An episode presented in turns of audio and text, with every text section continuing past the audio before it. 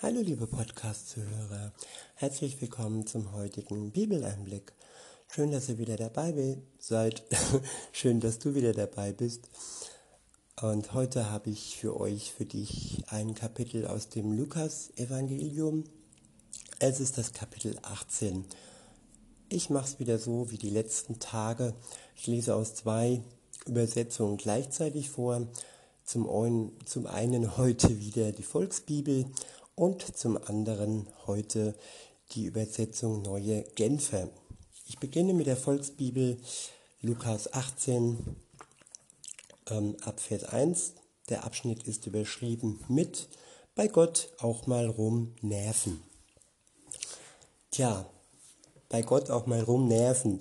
Gut, Menschen können sich untereinander durchaus nerven und aber Gott, ich weiß nicht, ob man Gott wirklich nerven kann. Ich glaube es nicht.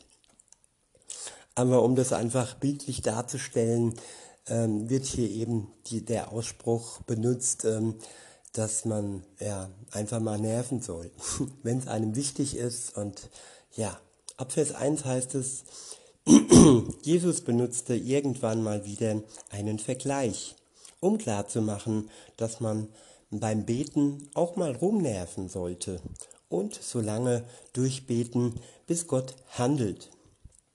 In einer Stadt lebte ein Typ, der am Gerichtshof den Job eines Richters hatte.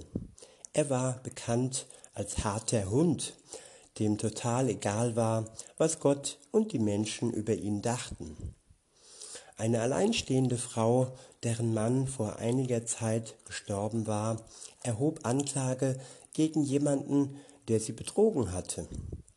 Und dafür kam sie immer wieder persönlich in das Büro des Richters, um ihn, um ihm zu sagen, bitte helfen Sie mir, zu meinem Recht zu kommen.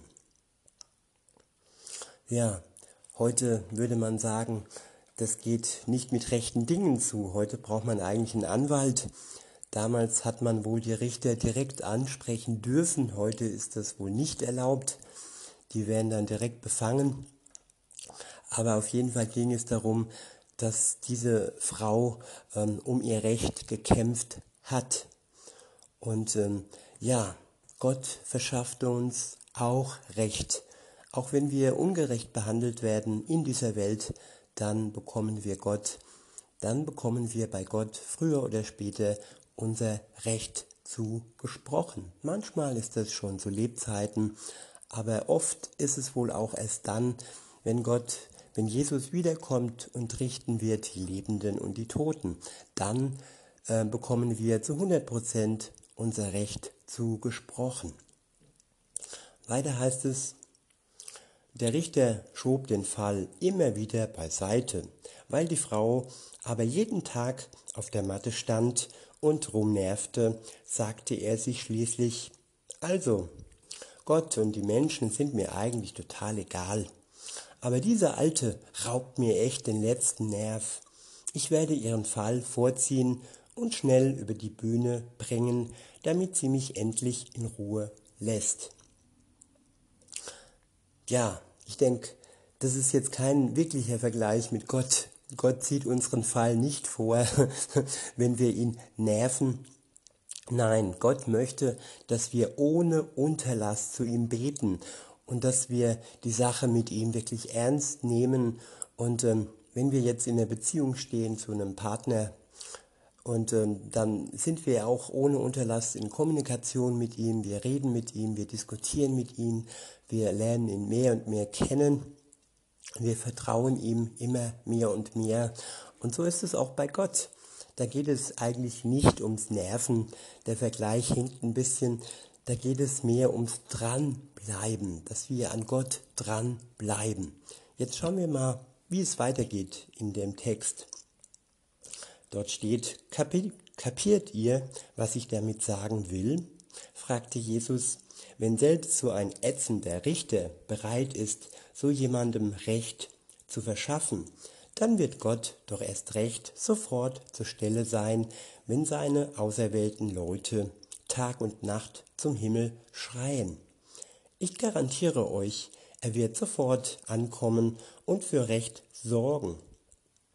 Die Frage ist für mich also nicht so sehr, ob Gott handelt, sondern vielmehr, wie viele Leute noch da sein werden, die dem Menschensohn, dem Auserwählten, auf diese Art und Weise vertrauen, wenn er dann irgendwann auf die Erde zurückkommen wird. Ja, es geht hier wirklich um Vertrauen, um hundertprozentiges Vertrauen in Gott. Und er wird nicht immer sofort reagieren und sofort handeln. Und ähm, wichtig ist, dass wir ihm vertrauen und dranbleiben an der Beziehung zu ihm. Der nächste Abschnitt ist überschrieben mit noch ein Vergleich zum Thema Beten. Beziehungsweise vorher wollte ich doch eigentlich erstmal in der anderen Übersetzung das Ganze nochmal vorlesen. Deshalb also nochmals Lukas Kapitel 18, die Verse 1 bis 8, diesmal aus der Übersetzung Neue Genfer. Der erste Abschnitt ist überschrieben mit Das Gleichnis von der Witwe und dem Richter. Ab Vers 1 heißt es da, Jesus wollte seinen Jüngern zeigen, dass sie unablässig beten sollen. Ich wiederhole, dass sie unablässig beten sollen. Darum geht es und dass wir wirklich unablässig dranbleiben an Gott und wirklich gewiss sind, dass er uns antworten wird, dass er uns, uns zu unserem Recht ähm, verhelfen wird. Weiter heißt es dann, ohne sich entmutigen zu lassen. Ja, manche lassen sich schnell entmutigen, wenn sie auf den sogenannten Automaten drücken und nicht sofort etwas herausgespuckt wird. Gott wird oft missbraucht als Gebetsautomat. Man, man äh, kommt zu ihm und sagt, ja Gott, schenk mir bitte dies und jenes. Und wenn er da nicht sofort etwas herausspuckt, dann sind sie dann entmutigt und ziehen weiter. Nein, das möchte Gott nicht. So ist es in jeder Beziehung da ist es nicht immer sofort möglich, dass man die Dinge sofort irgendwie erledigt und manchmal ist Vertrauen nötig und natürlich könnte Gott, Gott sofort Dinge erledigen. Er, er ist Gott, aber er möchte auch, dass wir wachsen, wachsen in seiner Beziehung und wachsen hin zu immer größerem Vertrauen und auch zu größerer Geduld. Ja, da packe ich mich selber an der Nase. Ungeduld ist eine Tugend, die ich schon habe und Geduld dann doch weniger. Aber Gott formt uns und Gott formt auch mich und Vertrauen wächst auch bei mir. Und das wünsche ich auch euch in eurer Beziehung zu Gott. Weiter heißt es dann, deshalb erzählte er ihnen folgendes Gleichnis. In einer Stadt lebte ein Richter, der nicht nach Gott fragte und auf keinen Menschen Rücksicht nahm. In der gleichen Stadt lebte auch eine Witwe. Sie kam immer wieder zu dem Richter und bat ihn, Verhilf mir in der Auseinandersetzung mit meinem Gegner zu meinem Recht.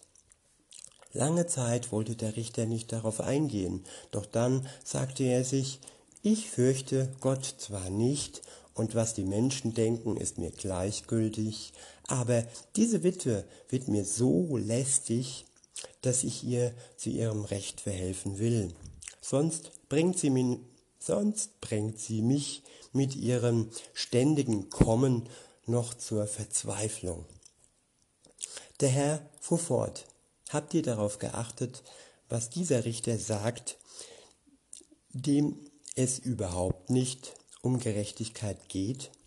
Sollte der Gott nicht erst recht dafür sorgen, dass seine Auserwählten, die Tag und Nacht zu ihm rufen, zu ihrem Recht kommen?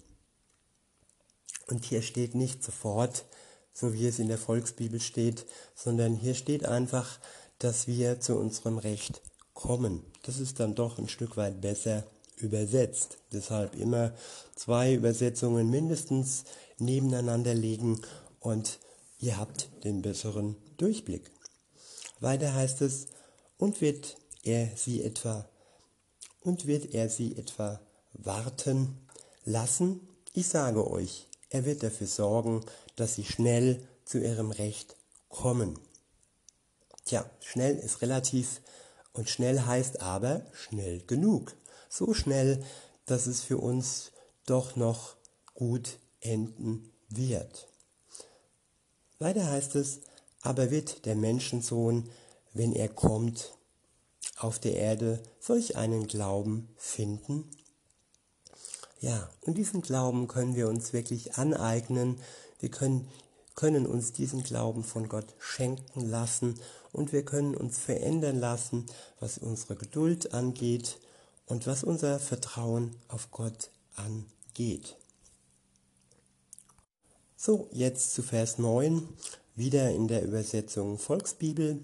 Dieser Abschnitt ist überschrieben mit noch ein Vergleich zum Thema Beten. Jesus erzählte mal wieder eine Geschichte. Er wollte diesmal einen Text in Richtung der Menschen ablassen, die sich für die coolsten überhaupt hielten und auf alle anderen runter sahen.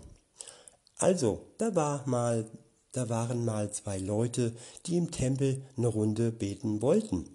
Der eine gehörte zu den religiösen Strebern, der andere war ein Geldeintreiber, der für die Besatzungsmacht die Steuern einzog. Der Streber fing an zu beten und sagte zu Gott, Oh, danke, mein Gott, dass ich nicht so bin wie die anderen hier. Ich habe niemanden bestohlen, ich bin sehr gläubig, ich habe meine Ehefrau nie betrogen. Wie gut, dass ich nicht so bin wie diese Geldeintreiber. Ich faste ja auch zweimal die Woche und gebe immer die vorgeschriebenen zehn Prozent meines Einkommens. Der Geldeintreiber blieb total schüchtern am Eingang stehen. Er traute sich noch nicht mal nach oben zu sehen, als er anfing zu beten. Gott, tu mir total, Gott, tut mir total leid, dass ich so viel Mist gebaut habe. Bitte verzeih mir. Ich wiederhole, er traute sich noch nicht einmal nach oben zu sehen, als er anfing zu beten. Er betete, Gott, tut mir total leid, dass ich so viel Mist gebaut habe. Bitte verzeih mir.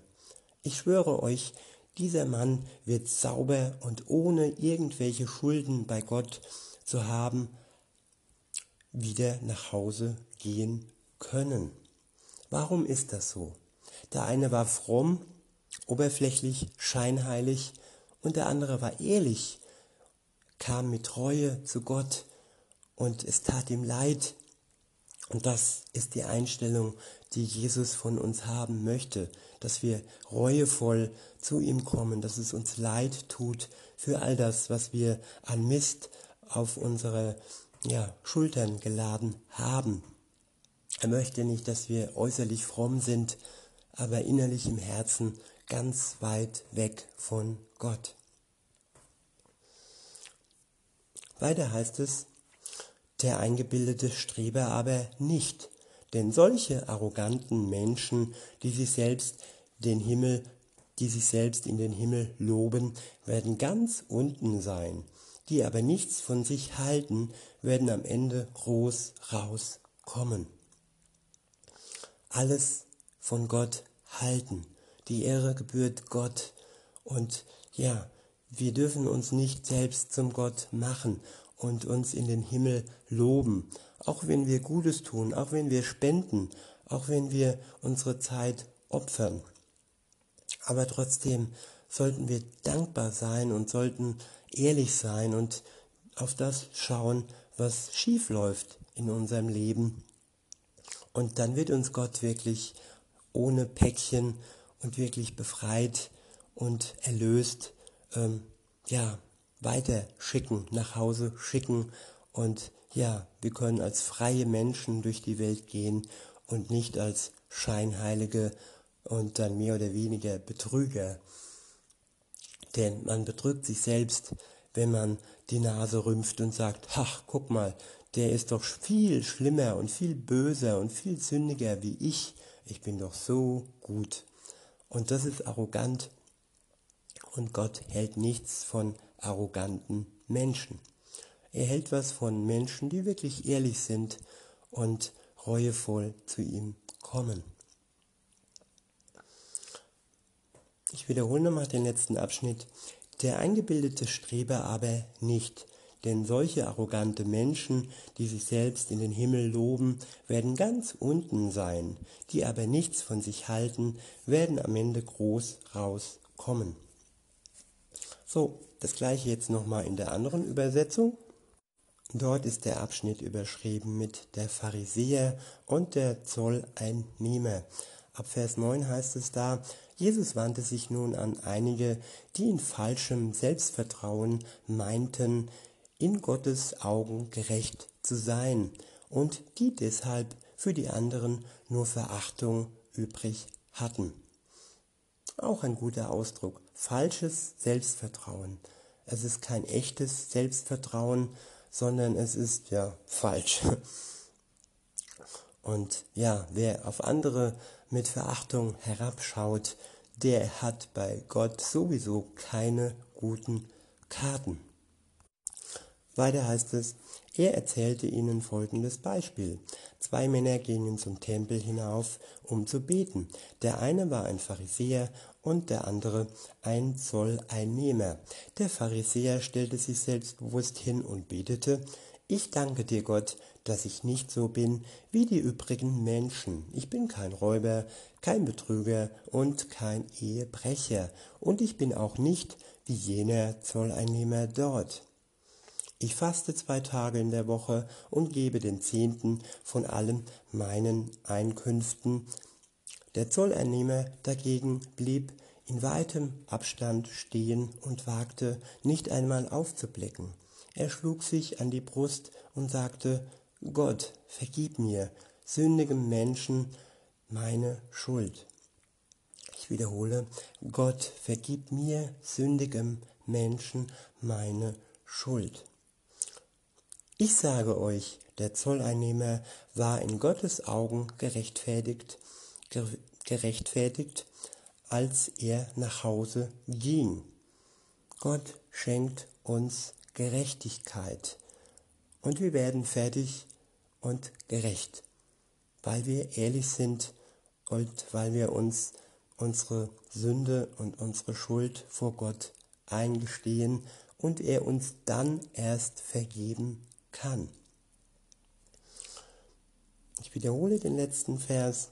Ich sage euch, der Zolleinnehmer war in Gottes Augen gerechtfertigt, als er nach Hause ging, der Pharisäer jedoch nicht. Denn jeder, der sich selbst erhöht, wird erniedrigt werden, aber wer sich selbst erniedrigt, wird erhöht werden. Es kommt immer darauf an, in welcher Höhe wir schweben. Schweben wir allzu hoch, dann wird der Fall tief sein. Wer aber sich seiner Stellung vor Gott bewusst ist, der wird vor Gott erhöht werden. So heißt es an einer anderen Stelle.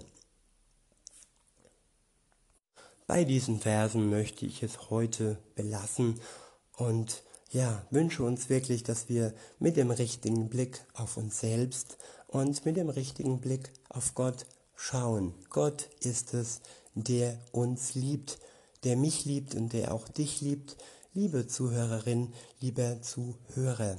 Und er wird dich erhöhen, sobald du dir wirklich bewusst bist, wo du stehst, was du tatest.